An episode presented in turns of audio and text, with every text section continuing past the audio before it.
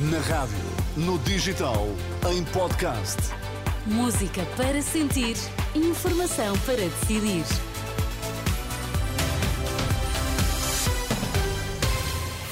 Vai conhecer os títulos em destaque nesta edição da UMA. Boa tarde. Boa tarde. A esta hora, Pedro Nuno Santos toma a palavra. Primeiro discurso do secretário-geral do PS no Congresso do Partido em Lisboa. Nesta edição, os apelos do Papa Francisco à paz.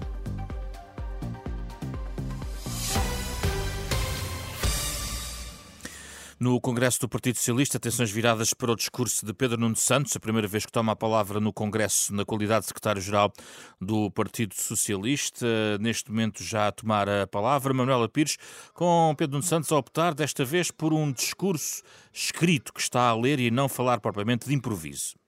É a primeira vez que fala ao Congresso, eleito novo líder do Partido Socialista. Pedro Nuno Santos já disse aqui que quer ganhar as europeias, as legislativas, também as eleições presidenciais. O novo líder do PS faz agora um pequeno balanço da longa história deste Partido Socialista. Vamos escutar um pouco o novo líder do PS.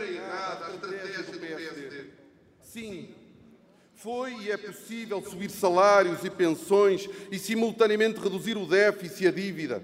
Sim, camaradas, o PSD ainda espera o diabo, da mesma forma como nós ainda esperamos o apelo de Passos Coelho ao voto no PS. Foi um capítulo escrito em oito anos, dividido em três governos. O primeiro, que durante quatro anos garantiu a recuperação de rendimentos e direitos de trabalhadores e pensionistas, bem como a credibilidade internacional ao retirar Portugal da zona de risco do procedimento por déficits excessivos para onde a direita nos tinha conduzido.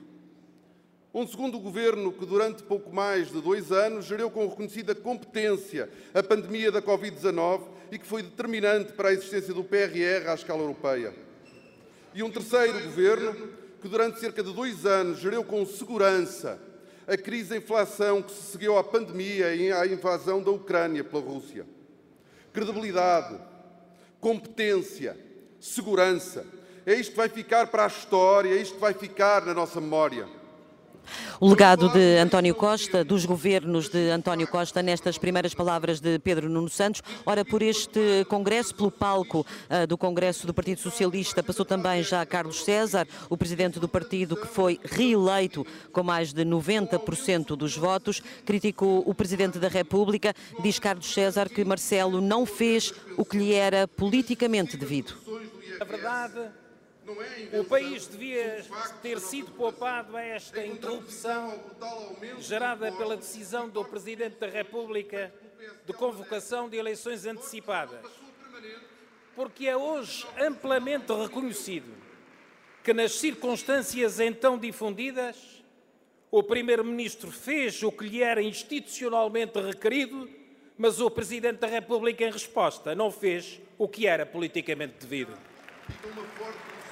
Na última hora já passaram aqui pelo Congresso as ideias das três candidaturas que foram a votos em dezembro para a liderança do partido. O Congresso que ontem aplaudiu de pé António Costa, que abandona a liderança ao fim de nove anos no partido, de oito anos no governo. Ora, esta manhã escutou Alexandra Leitão, que apresentou a moção de Pedro Nuno Santos, dizer que a partir de agora o PS quer ser a renovação na continuidade. Alexandra Leitão falou na aposta na educação, na habitação, na melhoria dos serviços públicos e garante que o partido não se vai deixar intimidar. O PS, partido fundador da democracia, continua a lutar pela democracia todos os dias e por um país melhor, mais desenvolvido, mais justo, mais igual e mais coeso não nos deixaremos intimidar nem tolher.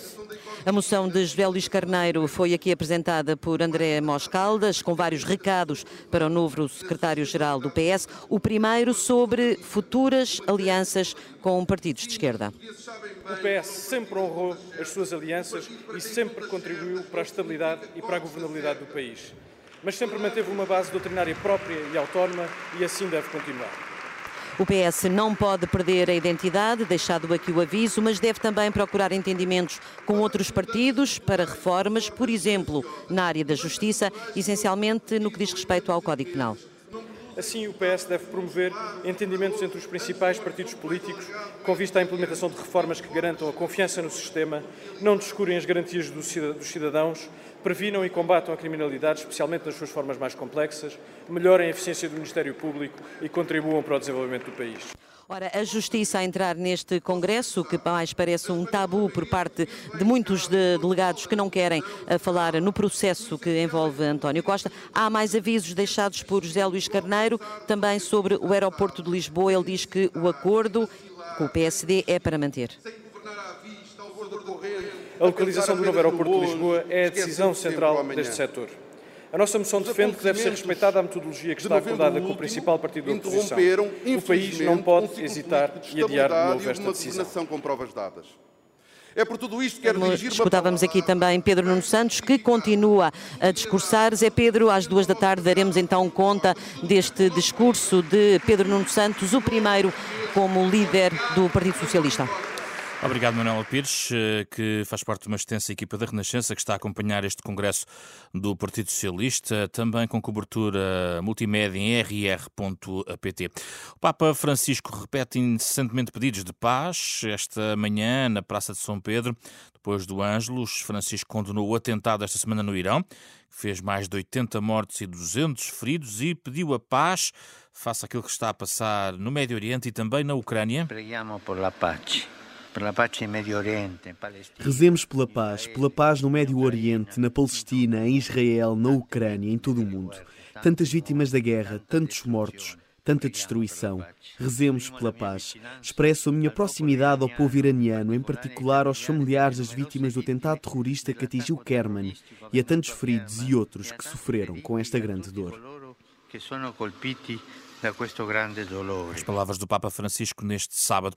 Nos Estados Unidos, Washington, Nova York e ainda Pensilvânia serão palco de manifestações e vigílias, assinalar o terceiro aniversário do assalto ao Capitólio, uh, numa manifestação em vários pontos dos Estados Unidos, onde as notícias uh, ficam centradas num caso que aconteceu com um avião, um Boeing 737 MAX 9, que perdeu uma parte da fuselagem em pleno voo, obrigando a uma aterragem de emergência no estado norte-americano do Oregon. De resto, uma janela do aparelho acabou por uh, cair. O avião transportava 177 passageiros e tripulantes, acabou por aterrar em segurança em Portland.